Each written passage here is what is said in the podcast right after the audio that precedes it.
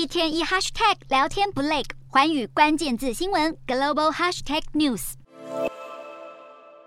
中国中央政治局在八月三十号召开会议，由中国国家主席习近平亲自主持，讨论中国共产党第十九届中央委员会第七次全体会议，也就是中共十九届七中全会以及中共二十大筹备事宜，并且在会议中拍板，中共二十大将在十月十六号在北京召开。官媒新华社指出，大会将高举中国特色社会主义伟大旗帜，坚持马克思列宁主义、毛泽东思想、邓小平理论三个代表重要思想科学发展观，全面贯彻。习近平新时代中国特色社会主义思想，认真总结过去五年习近平取得的重大成就，满满的官方制式语言，只是要强调习近平会继续承接毛邓以来的重责大任。中国共产党全国代表大会每五年召开一次，大约两千三百位来自全国各地的党代表在人民大会堂选举产生新一届中央委员会。外界普遍预料，现年六十九岁的习近平将毫无悬念当选中共总书记以及中央军委主席。打破先例，开始他的第三个任期。